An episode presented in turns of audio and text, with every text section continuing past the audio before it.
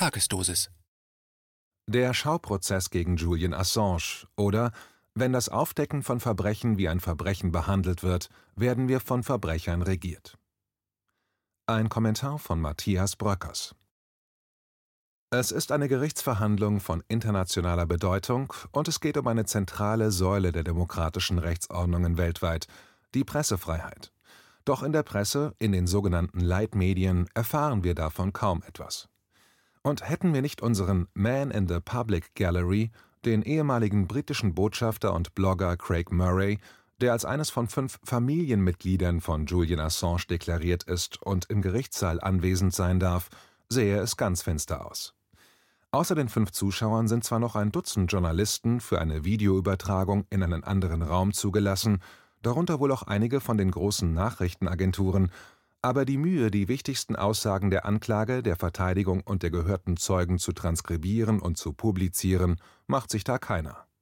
Wer zeitnah erfahren will, warum die Vereinigten Staaten den WikiLeaks-Gründer für 175 Jahre einsperren wollen und seine Auslieferung verlangen, ist auf den Blog von Craig Murray angewiesen.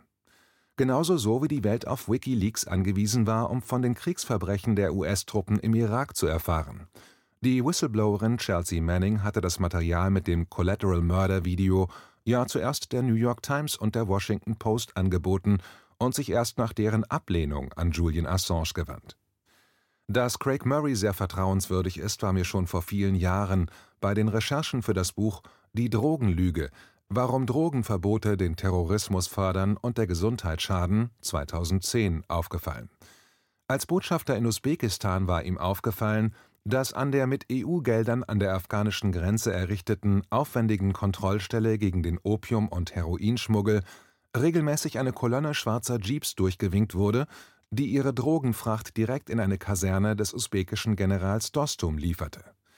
Als die Blair-Regierung dagegen nichts unternahm und ihm beschied, das zu akzeptieren, weil General Dostum, Zitat, auf unserer Seite, Zitat Ende, in Afghanistan kämpft, quittierte Craig Murray seinen Botschafterposten und ist heute, weil er immer noch glaubt, dass solche Geschichten öffentlich in die Zeitung und ins Parlament gehören, nicht Chefredakteur oder Intendant eines großen Medienhauses, sondern betreibt einen Blog.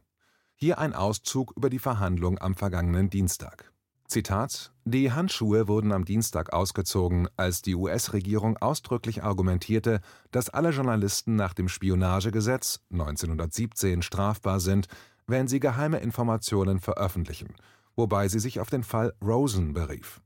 Die Anwälte der US-Regierung argumentierten auch, dass das berühmte Urteil des obersten Gerichtshofs in der Rechtssache Pentagon Papers gegen die New York Times sich nur auf eine einstweilige Verfügung vor der Veröffentlichung beziehe und eine strafrechtliche Verfolgung nach dem Spionagegesetz ausdrücklich nicht ausschließe.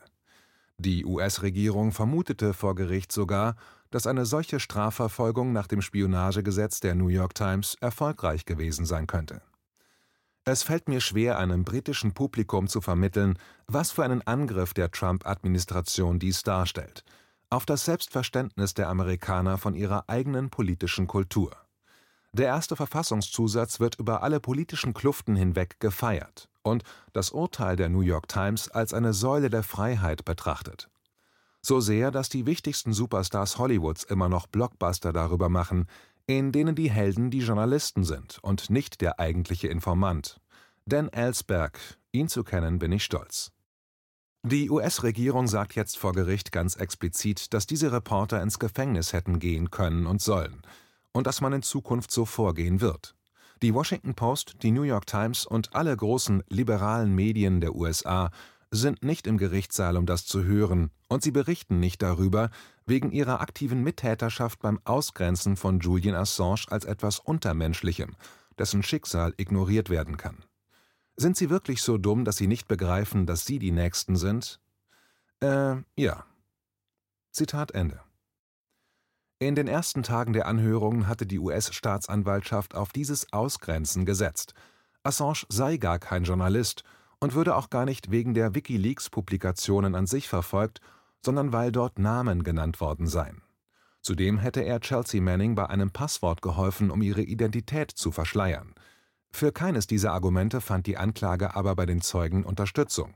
Der Schutz von Quellen sei für Journalisten absolut selbstverständlich, und gegen das Nennen von Namen gibt es zwar ethische Einschränkungen, es sei aber nicht illegal. Außerdem wiesen sie darauf hin, dass durch die WikiLeaks-Veröffentlichung niemand zu Schaden gekommen wäre, wie schon eine Pentagon-Untersuchung im Fall Chelsea Manning erbracht hat. Weil die Ankläger mit der Bezichtigung nicht Journalist genauso wenig punkten konnten wie mit der Behauptung schuldig wegen Namensnennung, packten sie in der Folge die Pumpgun aus.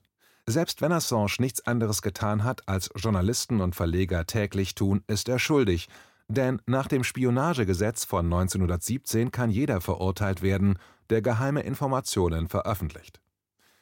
Nach dieser Rechtsauffassung hätten die Herausgeber der New York Times und Washington Post, die damals die Pentagon Papers über den gescheiterten Vietnamkrieg veröffentlichten, in den Knast gehört, genauso wie der Freelancer Seymour Hirsch, der die Massaker von My Lai recherchierte und enthüllte und daraufhin einen Job bei der New York Times angeboten bekam. 50 Jahre später soll Julian Assange wegen der Enthüllung des Collateral Murder Massakers im Irak für 175 Jahre ins Gefängnis. Damit ist die Katze aus dem Sack und definitiv klar, was ich schon oft gesagt und in meinem kleinen Buch zum Thema auch geschrieben habe, dass es in diesem Fall nicht um Julian Assange und um Wikileaks, sondern um ein Exempel geht. Um einen Präzedenzfall zu schaffen, der Medien und Publizistik auf der ganzen Welt unter Druck setzt. Hüte dich, irgendetwas zu veröffentlichen, was der US-Regierung nicht gefällt. Wir kriegen dich mit einem internationalen Haftbefehl und einem Auslieferungsverfahren, dem einer unserer vielen Vasallen willfährig nachkommt. Das ist die Botschaft des Imperiums an den Rest der Welt, wenn Julian Assange tatsächlich ausgeliefert wird. Und das Ende dessen, was einmal Journalismus genannt wurde. Die Zeugen der Verteidigung ließen den in den Kreuzverhören sehr aggressiv auftretenden Staatsanwalt Lewis in der ersten Woche regelmäßig schlecht aussehen, allen voran der bald 90-jährige Daniel Ellsberg, der deutlich machte, dass die von Wikileaks publizierten Dokumente noch von viel größerer öffentlicher Bedeutung seien als die damals von ihm geleakten Pentagon Papers und dass das Verfahren gegen ihn damals eingestellt wurde, weil die Ankläger sich illegal Zugang zu seiner Patientenakte verschafft hatten, um ihn zu diskreditieren. Genau das, was Assange jetzt widerfahren sei, weil seine Gespräche mit Anwälten und Ärzten in der Botschaft abgehört wurden. Am Mittwoch und Donnerstag ging es dann wieder um das vermeintliche Sakrileg, das Wikileaks Namen genannt und Menschen in Gefahr gebracht habe. Doch die Journalisten, die mit Assange damals an der Redaktion der Dokumente gearbeitet hatten, darunter John Götz, damals Spiegel, heute NDR, bezeugten das Gegenteil und sagten übereinstimmend aus, dass sich Julian Assange viele Nächte lang bemüht habe, Namen von Zivilisten zu schwärzen. Das Passwort zu den unredigierten Papieren sei dann auch nicht von Wikileaks veröffentlicht worden, sondern von den Autoren Luke Harding und David Lay in ihrem Buch. Dort legten sie Assange auch die Aussage in den Mund, dass US-Informanten in Afghanistan Verräter seien und nicht geschützt werden müssten. Zu dieser Aussage befragte der Ankläger zwei Zeugen, die dazu nichts sagen konnten, weil sie nicht dabei waren. John Götz hingegen, der dabei war bei diesem Gespräch und bekundet hat, dass Assange das nie gesagt hätte, wurde dazu nicht befragt. Stattdessen wollte die Anklage das Zeugnis eines Folteropfers zensieren, des Deutschen Khaled al-Masri, der im Urlaub von CIA-Agenten entführt und nach Stationen in verschiedenen Foltergefängnissen in einem Arrestzentrum in Afghanistan gelandet war. Bei den Recherchen dieses Falls waren die WikiLeaks-Publikationen sehr hilfreich, und als die Staatsanwaltschaft das Videozeugnis al-Masris unterbinden wollte, protestierte der in einem Glaskasten eingesperrte Julian Assange lautstark: Zitat, Ich kann nicht akzeptieren, dass hier Aussagen von Folteropfern zensiert werden. Zitat Ende. John Pilger, der legendäre australische Reporter, der als eines von fünf Familienmitgliedern im Gerichtssaal ebenfalls anwesend sein darf und der sich mit den Schauprozessen der Stalinzeit beschäftigt hat, stellt im Vergleich dazu fest, dass es dort den Angeklagten zumindest erlaubt war, neben ihren Verteidigern zu sitzen und sich zu beraten, während Julian Assange in einer Glasbox isoliert ist und mit den Händen fuchteln muss, wenn er seinen Verteidigern etwas signalisieren will.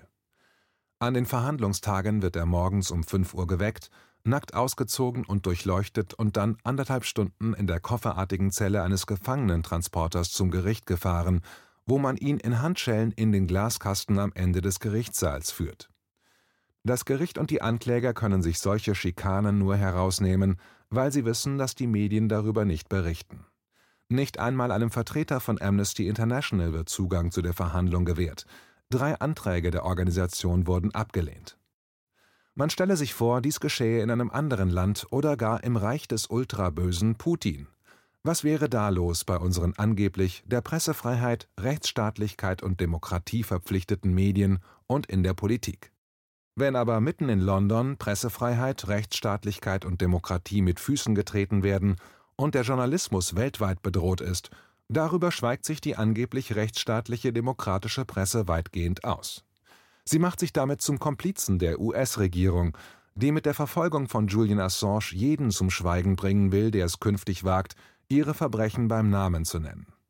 Edward Snowden hat diesen unerträglichen Zustand auf den Punkt gebracht. Zitat wenn das Aufdecken von Verbrechen wie ein Verbrechen behandelt wird, werden wir von Verbrechern regiert.